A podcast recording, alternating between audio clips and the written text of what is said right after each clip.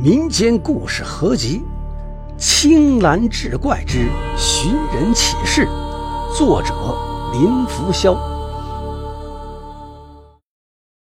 话说民国年间，有个名叫周世富的中年人在海关上班。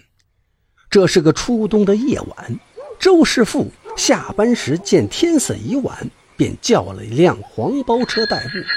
车夫戴着一顶皮帽子，看不清长相，但听声音也就二十来岁。由于周师傅刚得到自己将要升迁的消息，心情大好，便直接给了车夫五倍的酬劳。车夫一兴奋，加上年轻力壮，跑得就更快了。这车子简直就要飞起来。突然，在一处拐弯的地方，车子的右轮碾到了一块石头，车身足足蹦起一尺来高，并猛地向左倾斜。周师傅来不及反应，整个人已被甩出车外，重重地摔到地上。那个车夫倒没什么事儿，往前踉跄了几步就停住了。可他并没有去管周师傅，而是赶紧拉着车就跑了。周师傅借着月色往身上一瞧，衣服裤子已是血迹斑斑，脑袋也晕乎乎的。过了很久，才勉强站了起来。这时，他发现不远处的路边有一顶皮帽子，很显然，这帽子是那个车夫掉落的。周师傅将帽子捡起来，然后艰难地朝医院走去。到了医院一检查，周师傅才知道自己不仅磕掉了牙齿，而且右手还骨折了。他不禁对车夫恨的是咬牙切齿。他将车夫的皮帽子翻来覆去的看，没想到还真有意外发现。原来这帽子的内侧绣着一个“王”字，看来这八成是车夫的姓。周师傅报了警，但警察一直未能找到这个姓王的车夫。周师傅还是咽不下这口气，便自己去车夫堆里寻找那个人的下落，也一直未能找到。渐渐的，周师傅的工作越来越忙，对于车夫的恨意也慢慢的淡了。就这样，一晃过了十年。有一天，周师傅无意间在报上看到了一则寻人启事。刊登启事的人说，自己十年前是个车夫，初冬的某个夜晚拉过一个客人。由于该客人出手大方，给了他五倍的酬劳，他得意忘形，导致翻车，把客人甩出车子，生死未卜。而自己由于害怕担责，见死不救，违心逃走。这十年来，他无一日安宁，自责悔过。故旧事重提，付诸报端，只愿当年那位客人能够看到启事，让他当面谢罪。再看启事的落款儿上面写着“王阿庆”三个字，这就与当年那顶帽子上的“王”字对上了。周师傅大为惊愕，这寻人启事要找的人，不正是自己吗？他想起曾经的经历，是多么痛恨这个无良的车夫。可现在，他不但恨不起来，反而对这个车夫生出几分敬意。周师傅当即按照启事下方留的电话打了过去。两人在电话里一聊，周师傅才知道，如今的王阿庆早已不再拉黄包车了。经过十年的奋斗，他已经是一家外贸公司的小老板了。两个人约好在王阿庆的办公室碰了头。王阿庆单膝着地，双手抱拳，郑重向周师傅表达歉意，并且拿出一大笔钱作为赔偿。周师傅说什么也不肯收。王阿庆无奈地说：“那这样，晚上我做东，请您吃顿饭，您能赏脸不？”周师傅见王阿庆说的诚恳，就答应了。席间，王阿庆又自罚三杯，再次向周师傅谢罪。周师傅笑着说：“十年前的晚上，你其实有把柄落在我的手上，你可知道？”王阿庆道：“知道，肯定是我那个帽子。说实话，因为这顶帽子，我紧张了一年多。一年多过去没有事了，我这才放下心来。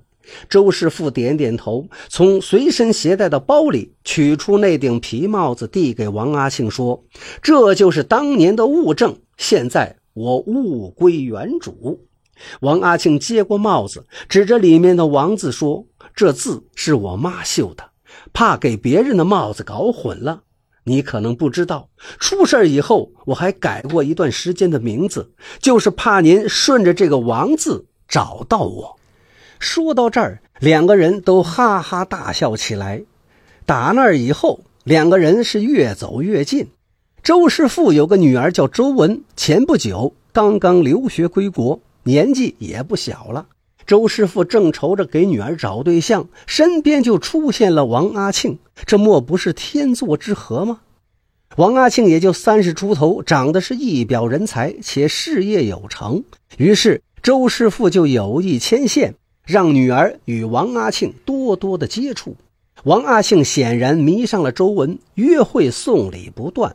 一开始，周文还会礼貌的应付，但没过多久。周师傅就发觉女儿不对劲儿，对王阿庆总是爱搭不理。周师傅问女儿怎么回事，周文坦白道：“这王阿庆只知道做生意赚钱，像什么琴棋书画、唱歌跳舞，一样都不会，太没情趣。以后要是嫁给他，恐怕得闷死。”周师傅不以为然说：“你说的这些东西有什么用？能当饭吃吗？”男人会赚钱，懂得疼人就够了。周文嘟着嘴说：“我就是喜欢有才华的男人。你那么喜欢王阿庆，你嫁给他算了。”周师傅被女儿噎的是哑口无言，但又不能强来，只好硬着头皮向王阿庆说明了周文的意思。王阿庆表面上没说什么，但心里的失落自是不言而喻。周师傅看在眼里，对王阿庆说：“阿庆啊。”叔知道你心里难过，不过叔也没办法。看来这感情上的事儿啊，你还得靠自己。但是事业方面，你要有什么难处，尽管跟叔说，叔只要能帮的，一定帮。王阿庆叹了口气说：“事业方面都还顺利，但您也知道，我是做外贸生意的，这几年每个月都从南洋进水果，但你们海关的几个年轻人委实不近情理。”每次查验都毛手毛脚，把水果搞得遍体鳞伤，还没卖到市场，已经损失了两成。我下个月又有一船水果要到，而且都是名贵品种，要不您帮我说个情，让他们意思意思得了。周师傅爽快地说：“这好办，我一句话的事儿。”等到下个月，王阿庆的公司果然运来了一船水果，可出人意料的是。周师傅不但不放行，还下令要亲自严查。这一查就查出问题了，有好几个箱子都只装了一半的水果，底下全是烟土。王阿庆当场被抓，吓得是面如死灰。周师傅走过去问：“你不是十年前那个车夫对吧？你登这个寻人启事，为的就是接近我，想利用我这一层关系。老实交代吧。”或许能减轻罪责。事到如今，王阿庆只能坦白从宽。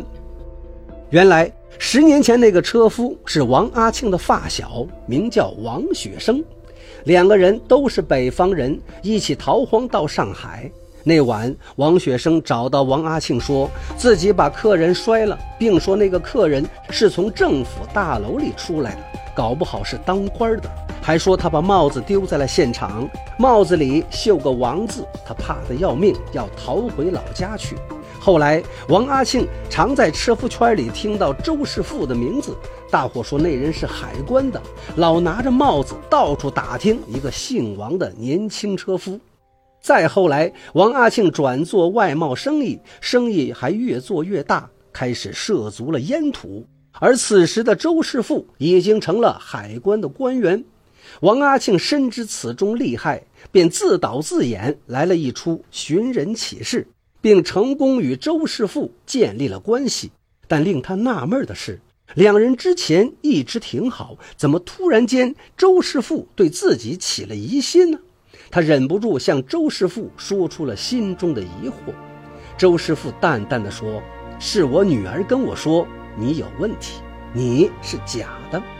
王阿庆更疑惑了，您女儿怎么可能会知道？周师傅微微一笑，道：“他说你既不会琴棋书画，也不会唱歌跳舞。可是你知道吗？十年前那个晚上，当我把五倍的酬劳付给那个车夫时，他有多高兴？他不仅车拉得飞快，还得意地唱起了歌。人家那个歌唱的可是相当的好听啊！”